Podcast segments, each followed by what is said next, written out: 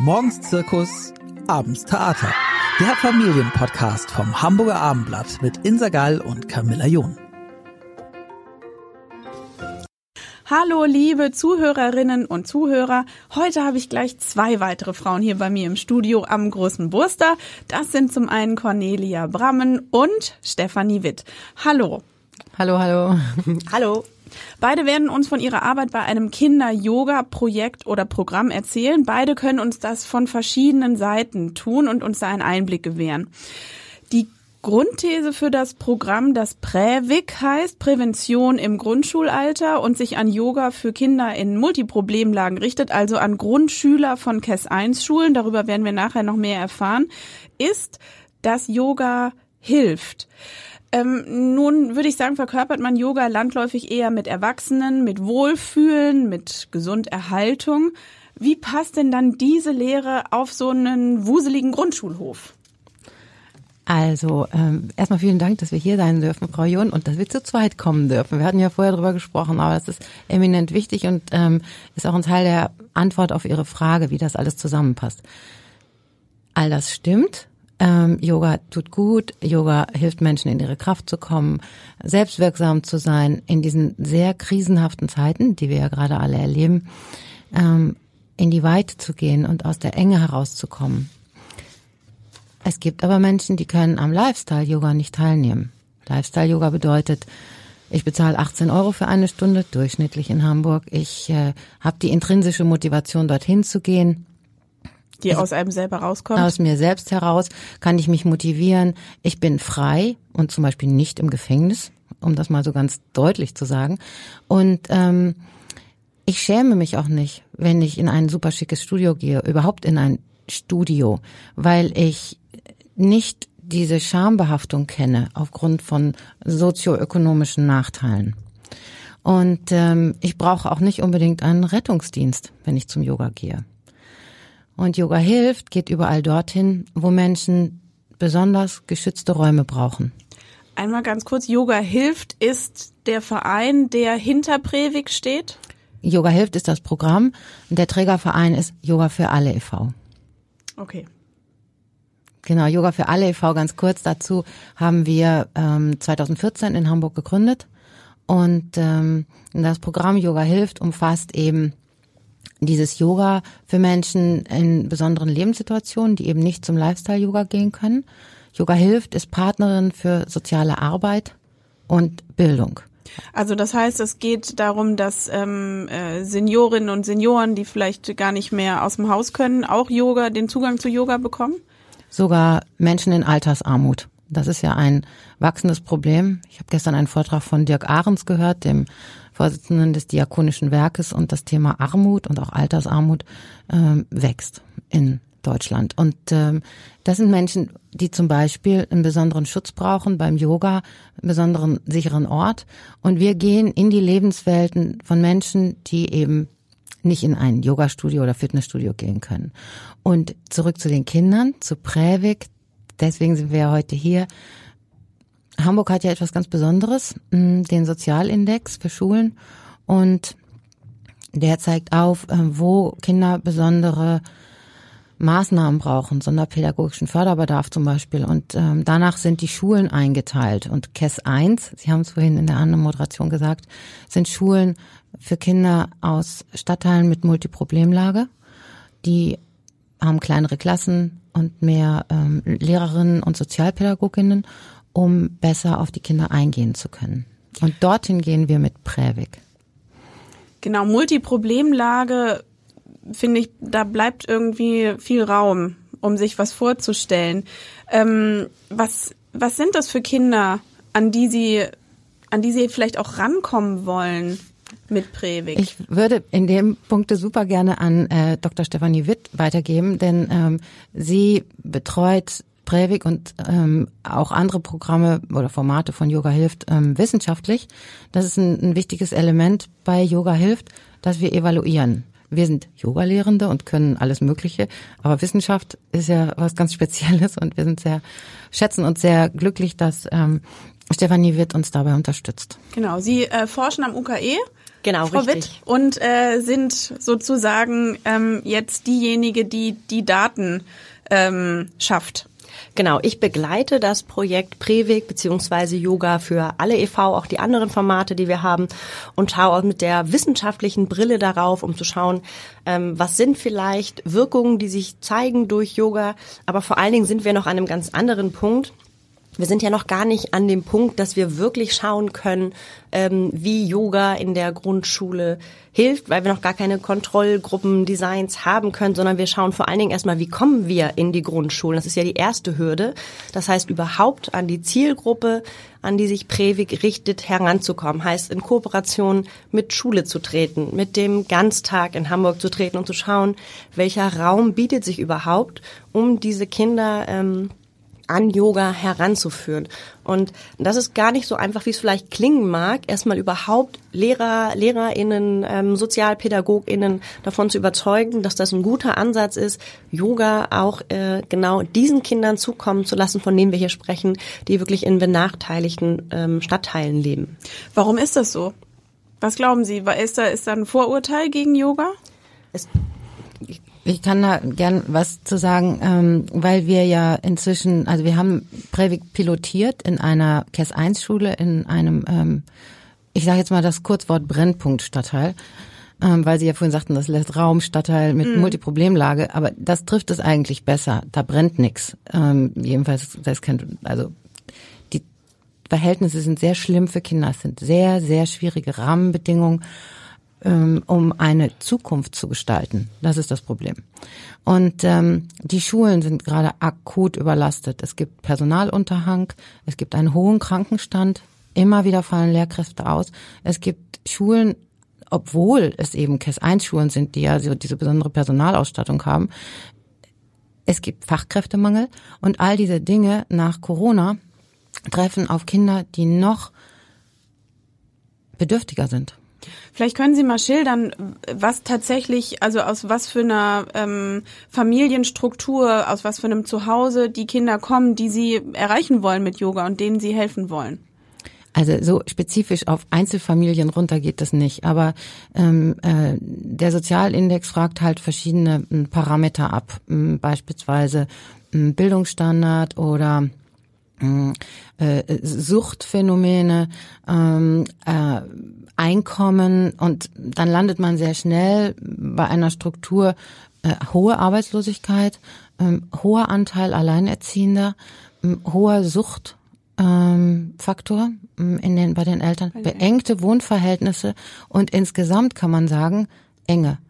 Enge im, ähm, im gesamten Leben. Also wenig Raum, also in der Wohnung, ja, wenig Platz, aber auch wenig Raum, Handlungsspielraum, wenig Raum zur Entfaltung und das ist fatal für die Entwicklung von Kindern. Dazu kann äh, Steffi vielleicht auch noch mehr sagen, was das bedeutet, wenn ich in dieser Enge auch mit Angst, also Enge und Angst hängen ja ganz eng zusammen, die machen das den Brustraum eng, das kennen wir alle, wenn wir irgendwie Schiss haben oder so, dann wird es auf einmal so eng. Und wenn Kinder dauerhaft in diesem Zustand verweilen müssen und in ihren ersten Lebensjahren aufwachsen, dann hat das fatale Folgen für die Hirnreife. Und ich führe den Gedanken einmal zu Ende, dann können sie nicht lernen. Weil äh, Steffi wird bestimmt gleich was zur Exploration sagen. Das heißt, in dieses Stadium, dass Kinder Wissen aufnehmen wollen, dass Neugierde entsteht, in dieses Stadium kommen Kinder aus sehr schwierigen Verhältnissen erstmal gar nicht. Die kommen in die Schule und es wird erwartet, dass sie lesen, schreiben, rechnen lernen. Und wenn das nicht passiert, dann bekommen sie Nachhilfe. Und das ist schrecklich. Oh. Aber Nachhilfe verbindet man eigentlich mit, äh, mit Unterstützung, mit äh, äh, Plusstunden. Würde ich jetzt äh, denken, ist was Gutes, aber Aber in das Gehirn geht nichts rein, weil die Kinder im Überlebensmodus sind. Aber da begebe ich mich jetzt auf dünnes Eis, da gebe ich gerne ab. Genau, ich würde hier gerne einhaken und zwei Aspekte, glaube ich, nochmal betonen. Zum einen ging es ja gerade darum, die, was für Problemlagen liegen da eigentlich vor.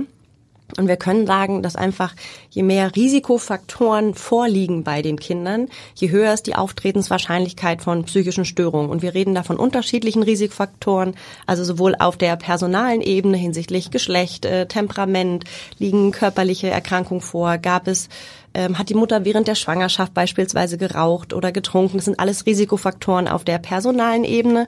Und das hatte Conny gerade auch schon gesagt, dass in diesen Stadtteilen der Anteil an Menschen mit äh, Suchterfahrung sehr viel größer ist und damit die Wahrscheinlichkeit, dass Kinder davon betroffen sind, auch deutlich größer ist. Weiter gibt's auch Risikofaktoren auf der familiären Ebene. Das heißt, wir reden hier von funktionellen Störungen im Hinblick auf Beziehungen von Eltern und Kindern, ähm, eine hm, förderungsarme Umgebung, die wenig Anregungen bietet, sich zu entwickeln, neue Erfahrungen zu machen, aber auch eine gestörte Familienkommunikation beispielsweise zählen als Risikofaktor, aber auch ähm, Erziehungsprobleme, elterliche Psychopathie zum Beispiel als Risikofaktor. Was bedeutet das?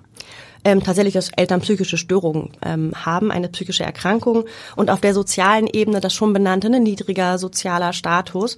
Und je mehr von diesen Risikofaktoren zusammenkommen, je größer ist die Wahrscheinlichkeit, dass auf Seiten des Kindes einfach eine psychische Ent, ähm, Entwicklungsstörung auftritt. Und dem stehen natürlich Schutzfaktoren, das heißt, nur das reine Vorliegen dieser Risikofaktoren heißt nicht, dass es zwangsweise zu einer psychischen Störung oder einer ungesunden Entwicklung kommen muss. Es gibt also auch Schutzfaktoren, die dem entgegenstehen.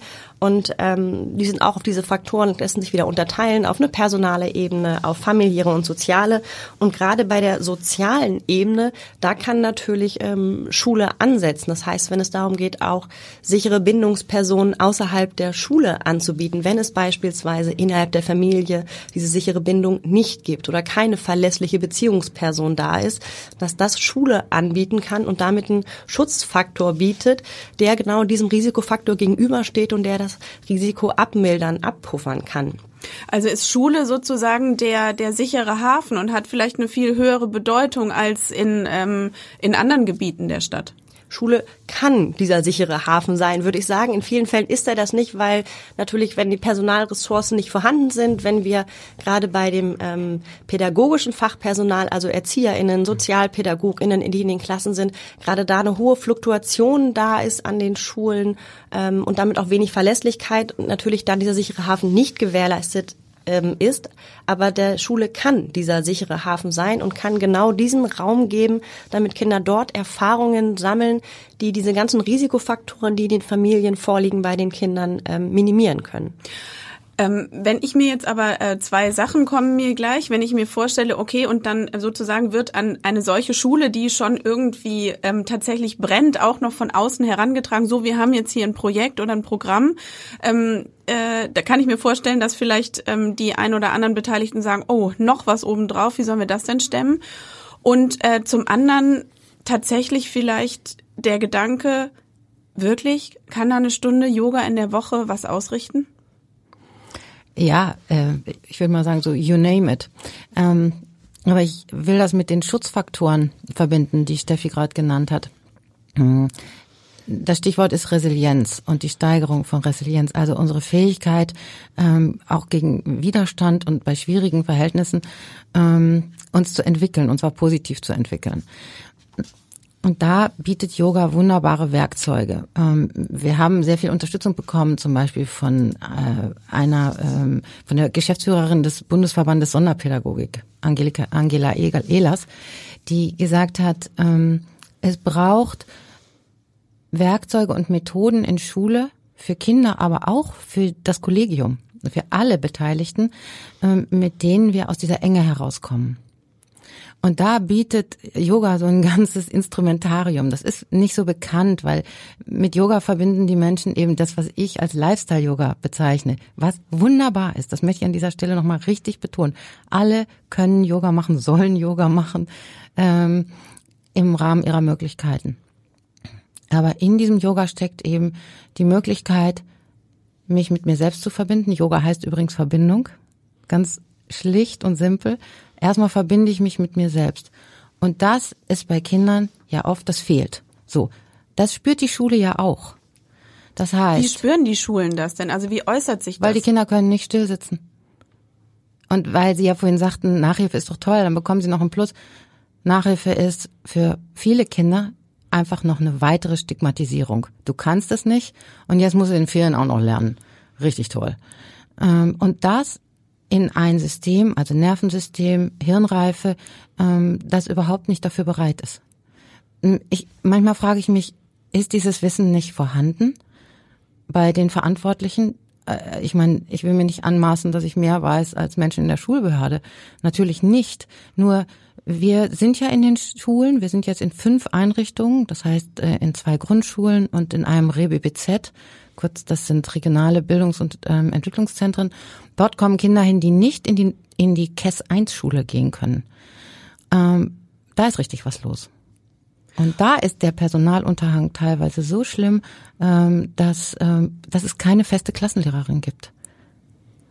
Okay, und das ist ja dann äh, der Anker eigentlich äh, in der in der in der Grundschule für die Kinder. Vielleicht und das, müssen wir genau, genau, da kommt dann die sichere Bindung ins Spiel, die Steffi gerade sagte. Und das kann auch jemand externes sein. Und wenn die Rahmenbedingungen ähm, vorhanden sind und wir die gemeinsam mit der Schule schaffen, das ist das mit der Implementierung. Also wir werden angefragt von Schulen. Die denken da immer, da kommt so ein Bällebad. Da kommt die Yogalehrerin äh, mit ihrem lustigen Yoga und dann macht die eine halbe Stunde und geht sie wieder. Nee, das ist es nicht, sondern das ist ein Riesenprogramm. Und natürlich ist das erstmal so, oh, wie sollen wir das denn jetzt noch schaffen?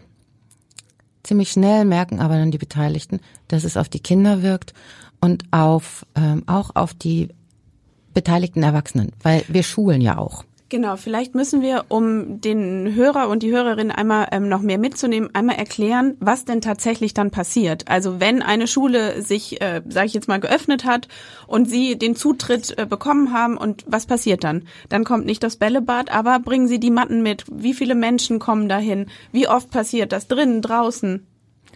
Also zuallererst setzen wir uns mit allen zusammen und ähm, erklären, was da eigentlich geschehen wird. Und dann sucht die Schule einen Raum. Und dann sucht die Schule eine feste Ansprechpartnerin, die auch beim Yoga immer dabei ist. Das ist das Besondere. Die Yogalehrerin ist nicht allein, sondern es ist eine Vertrauensperson der Kinder von der Schule da, sofern vorhanden. Das muss man immer sagen. Aber es ist eine Rahmenbedingung, die das Ganze stabilisiert. Und dann machen die Kinder 30 Minuten ähm, Yoga und damit das jetzt hier nicht so akademisch ist, mache ich mal etwas, womit die Prävik-Einheiten anfangen. Könnt alle mal die Ohren spitzen.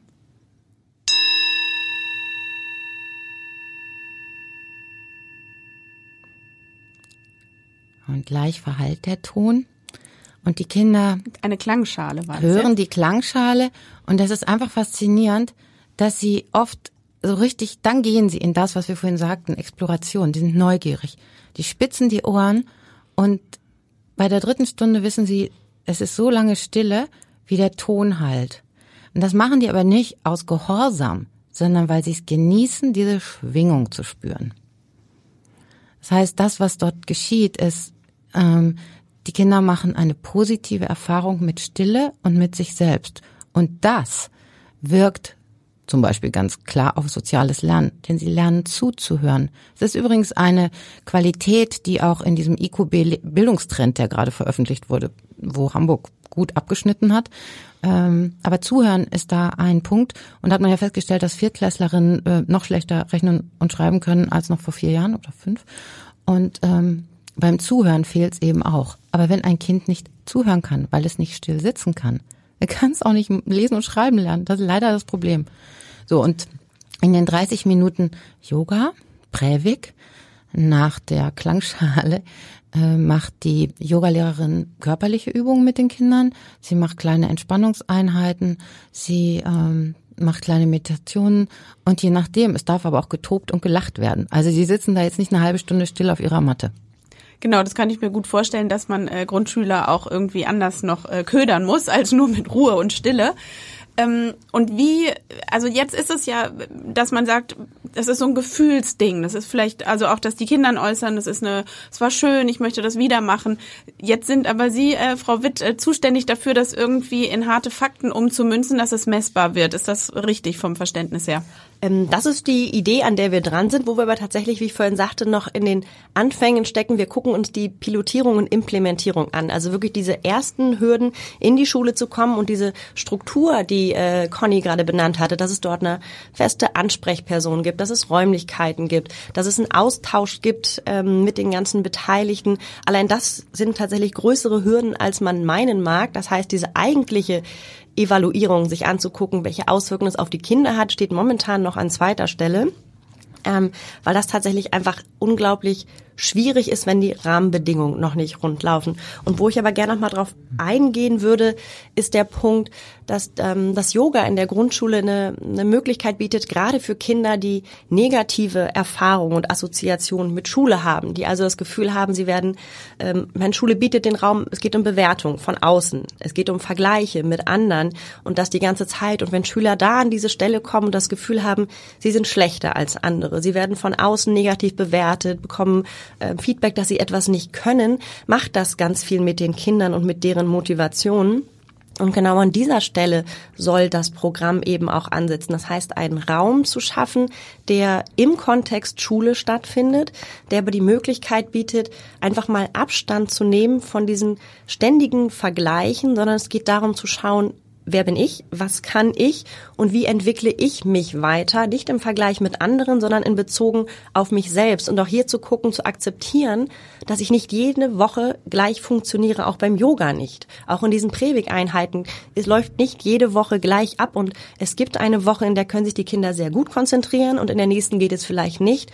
Und genau auch das zu akzeptieren und wahrzunehmen an sich selbst, so Gefühle wahrzunehmen bei sich, das ist etwas, was Präweg schaffen soll, damit dann die Übertragung stattfinden kann auf den Schulkontext. Das heißt, diese negativen Assoziationen, die mit Schule belegt sind, gerade für Kinder, die wirklich negative Erfahrungen gemacht haben, weil sie beispielsweise nicht so gut lesen können und dann immer wieder negatives Feedback erhalten oder die Nachhilfestunde oder ne, zusätzlich hier nochmal Hausaufgaben für zu Hause, dass das durchbrochen werden soll durch das Yoga, dass die Kinder wirklich bei sich sind, auf ihrer Matte sind und sich nicht mit den anderen vergleichen, sondern wirklich schauen, ähm, was kann ich, was kann ich vielleicht auch mehr als schon in der letzten Woche, aber wie gesagt, auch hinzunehmen, dass nicht immer nur eine Entwicklung in die eine Richtung da ist und auch das dazugehört. Aber gibt es da nicht auch, äh, weiß ich nicht, mannigfach viele Grundschüler in Eppendorf und Eimsbüttel und wo auch sonst in der Stadt, die genau die gleichen Erfahrungen machen? Äh, das mit Sicherheit. Aber das hatte Conny auch schon gesagt. Diese Familien können es sich auch leisten, zusätzlich Angebote einzukaufen. Und die tun das auch von sich aus. Wenn wir hier von den Schulen reden, von den SchülerInnen, ähm, die wir ähm, erreichen wollen, sind das nicht die, die in Familien aufwachsen, die sich dann noch wahnsinnig viel Zeit nehmen können, dafür zu schauen, was ist denn jetzt eine geeignete Maßnahme, die oftmals ja auch mit finanziellen Ressourcen eingeht oder mit zeitlichen Ressourcen. Kinder müssen dann hingebracht werden zu einem besonderen Angebot und das ist dort nicht gegeben. Und das Besondere an Präweg ist auch, ähm, es richtet sich an alle. Also diese Stigmatisierung fällt weg. Es sind nicht die drei Kinder, die besonders schlecht im Lesen sind und die zwei, die in Mathe schlecht sind, die in die Nachhilfe gehen, sondern es ist die gesamte Klasse. Die wird dann im Idealfall eingeteilt in zwei Gruppen, damit die Klassen, damit die Gruppenstärke gering ist für das Yoga. Aber es sind alle und es ist nicht diese Stigmatisierung, du brauchst etwas Besonderes, ne? du hast hier einen Förderbedarf, sondern alle gemeinsam gehen in diese Yogastunde und gehen dort wieder gemeinsam raus. Und das, wenn ich das kurz ergänzen darf, es gab äh, ein lustiges Gespräch in einer Einrichtung, die dann äh, jetzt wunderbar Prävik macht. Und da sagten dann die ähm, Verantwortlichen, oh, dann machen wir das ähm, für die Mädchen, weil die finden das bestimmt total toll. Und ich gesagt, nein, das machen wir definitiv nicht nur für die Mädchen, sondern äh, für Mädchen und Jungen. Und aus einer anderen Einrichtung der offenen Kinder- und Jugendarbeit haben wir das Feedback von dem Leiter bekommen, dass das Besondere eben an Prävik am Yoga ist, dass die Jungs dort eine andere Form des körperlichen Austausch, äh, der, der körperlichen Wahrnehmung, der Selbstwahrnehmung bekommen als beim Raufen oder beim Fußball. Und tatsächlich ähm, kommen die Jungs dort besonders gerne, weil die dort so eine andere Erfahrung mit sich machen. Ah, das hat mich persönlich unglaublich gerührt. Und es gibt auch ein anderes Feedback, das, also da muss ich jetzt eigentlich eine Triggerwarnung aussprechen, weil ähm, es so wirklich dramatisch ist. Es handelt sich um ein Kind, das ähm, Ja, so ist, vielleicht haben einige den Film Systemsprenger gesehen. Also ein Kind, das nur schlagend durch die Welt geht. Und äh, weil es im Überlebensmodus ist, weil es so viele ähm, Dinge erlebt hat, also ich glaube, Bindungsverletzung ist doch fast schon zu wenig, sondern es zeigt wirklich Anzeichen schwerster Traumatisierung. Und ähm, äh, das zeigt sich auch im Hygieneverhalten. Mm, und dieses Kind, das hat neulich die Schule zurückgemeldet, kann sich jetzt, wenn es so richtig unter Strom ist, das nennt man so Hyperarousal, wenn wirklich das Hirn geflutet wird mit komischen Gefühlen und das, die Selbststeuerung praktisch ausfällt, dann kann sich dieses Kind rausnehmen, selbst, und Elemente des Yoga anwenden, die es gelernt hat. Die Schule war platt. Oh, hört sich jetzt für mich aber auch wirklich wahnsinnig überraschend an. Für mich nicht, ähm, weil wir wirklich darauf setzen, dass es sofort greift.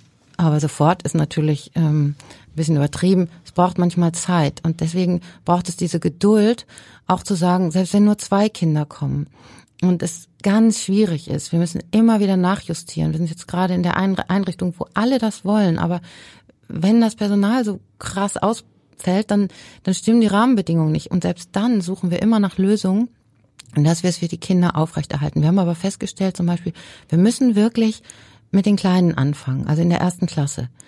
Mm, wir haben das jetzt, äh, wir erleben es jetzt gerade, dass wir in eine Klasse gegangen sind, da sind die Kinder schon in der Pubertät. Da ist es ein bisschen spät. Mm, dann ist das Körperbild schon festgelegt und der natürliche Ablöseprozess setzt ein. Dieses spielerische, ähm, das wir mit den Kindern in der ersten Klasse machen können oder in der Vorschule, wird da schwieriger. Aber wenn wir Kindern beim Einstieg in die Schule praktisch diese Begleitung ermöglichen, dann kann das einsetzen, was Steffi vorhin auch beschrieben hat. Sie machen, das Schulsystem ist halt defizitorientiert. Nach wie vor, das muss man einfach so sagen. Äh, wir haben ein Bewertungssystem und wenn ich da rausfalle, dann kriege ich Nachhilfe. Das ist eher ungünstig für Kinder, die äh, ohnehin sehr viele schwierige Rahmenbedingungen zu bewältigen haben. Und mit Breivik können wir ihnen äh, sozusagen dieses Schutzprogramm also können wir die Schutzfaktoren nutzen ähm, und bei den Kindern weiterentwickeln, damit sie Kraft in sich finden. Und dieses Beispiel von dem Kind, das ich vorhin gesagt habe, das ist enorm. Das ist eine unglaubliche ähm, Lernkurve und ähm, das ist etwas, was dieses Kind sein Leben lang als Werkzeug nutzen kann. Wie lange hat das denn gedauert? Also wie viele, wie viele Einheiten oder wann wann, wann kommt der Nutzen zutage? Das hängt natürlich auch ähm, von der Ausgangssituation ab, also von der Schwere der Verletzungen und ähm, es gibt auch Kinder, die ähm, kommen ganz munter und da wirkt sich das sofort aus. Ein interessanter Effekt zum Beispiel ist in den Gruppen, also ist, die Gruppenstärke ist auch so ein Punkt. Es dürfen nicht mehr als zehn Kinder sein, das ist eigentlich schon zu viel. Acht Kinder. Und das bedeutet aber Räume weil und Personal. Ja, in der in der Pilotschule haben sie haben 36 Eltern ihre Kinder angemeldet. Da war die Schule total überrascht und dachte so, oh mein Gott, wo sollen wir die denn alle unterbringen? Weil es gibt nicht so viele Räume. Gott sei Dank hat dann das Haus der Jugend dort im Stadtteil gesagt, ihr könnt zu uns kommen. Also solche Vernetzungen sind auch wahnsinnig wichtig und solche Kooperationen, weil Schule ist dafür auch architektonisch nicht ausgerichtet. Es gibt diese Freiräume nicht, in denen sowas stattfinden kann. Dann gibt's eine Aula, aber die ist dann vielleicht dreckig und ähm, weil es auch kein Personal mehr. Also es gibt so viele ähm, Faktoren, die betrachtet werden müssen. Aber wenn die Schule, die Schulleitung sich die Zeit nimmt, das zu machen, dann profitieren sie. Und dann, also die Wirkung, ähm, im Piloten konnten wir feststellen, dass schon nach sieben Einheiten die ähm, Erzieherin zurückgemeldet hat, dass es auf soziales Lernen einzahlt. Die Kinder können besser zuhören, sie können sich zurücknehmen, sie entwickeln das, was man jetzt mal Frustrationstoleranz nennt, ähm, dass sie nicht sofort drankommen, dass sie nicht reinrufen, dass sie bis zu drei Minuten Stille aushalten. Drei Minuten Stille, das ist auch, das ist auch für die Erzieher, das ist auch für Erwachsene richtig lang. Ja. So, diese Wirkung setzt teilweise je nach, das kommt aufs Kind an, ähm, was es mitbringt an Päckchen an oder Rucksack, sind manchmal sehr große, sehr schwere Rucksäcke.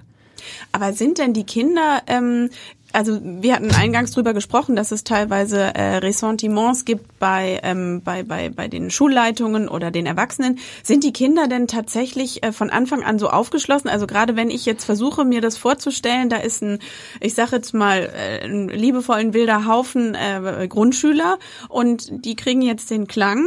Äh, das funktioniert dann wirklich, dass sie ruhig sind? Also weil dann würde ich mir auch so eine Schale für zu Hause besorgen. Also Sie wissen, was ich meine. Ist es tatsächlich, also gibt es da irgendein Geheimrezept?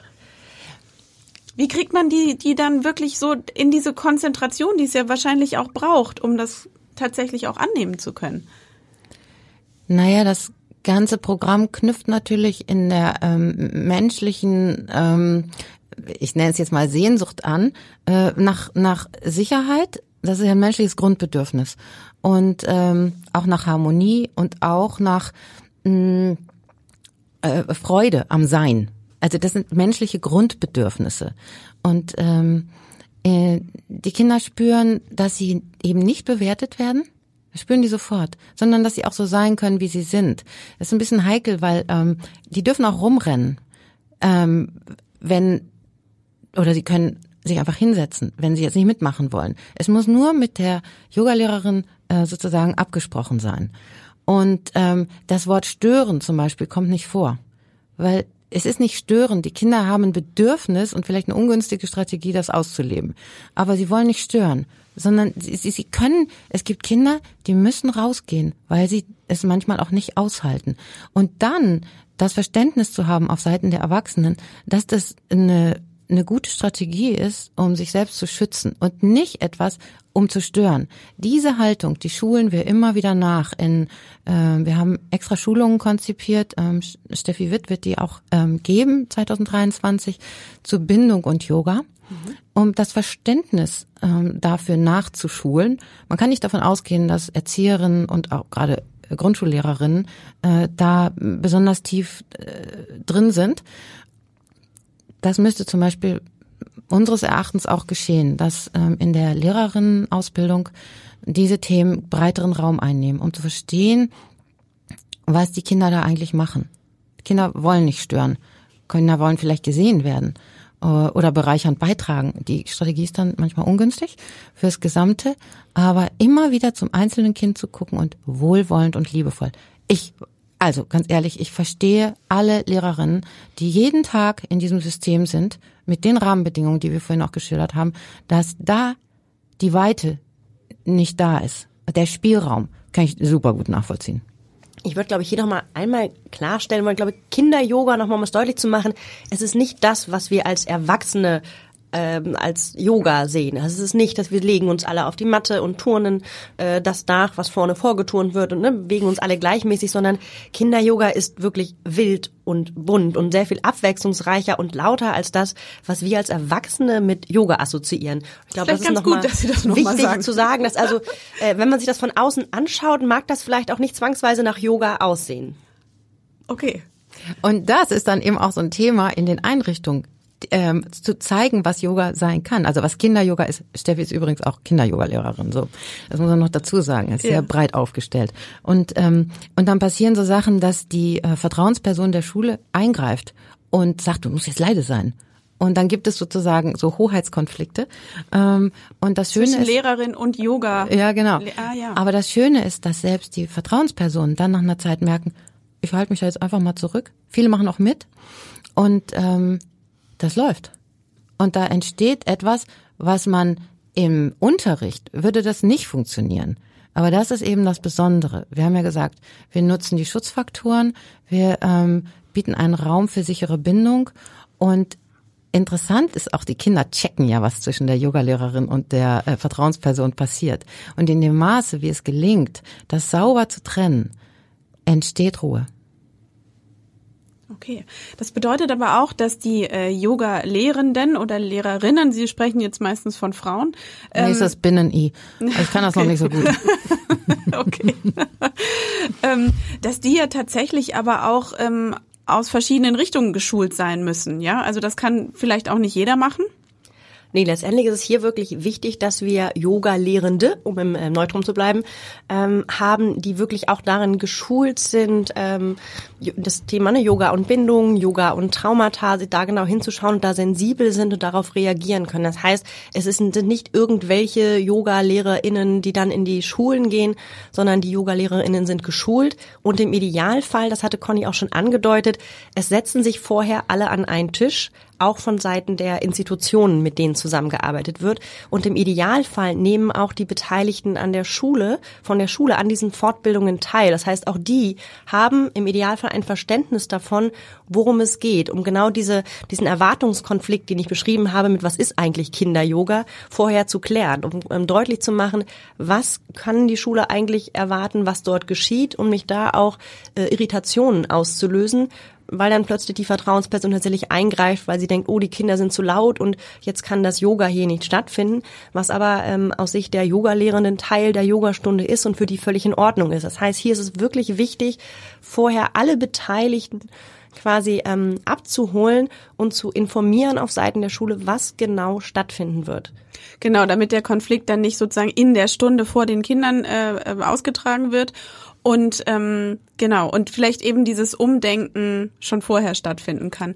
Wie viele Kinder haben Sie denn bisher schon erreichen können? Kann man das sagen?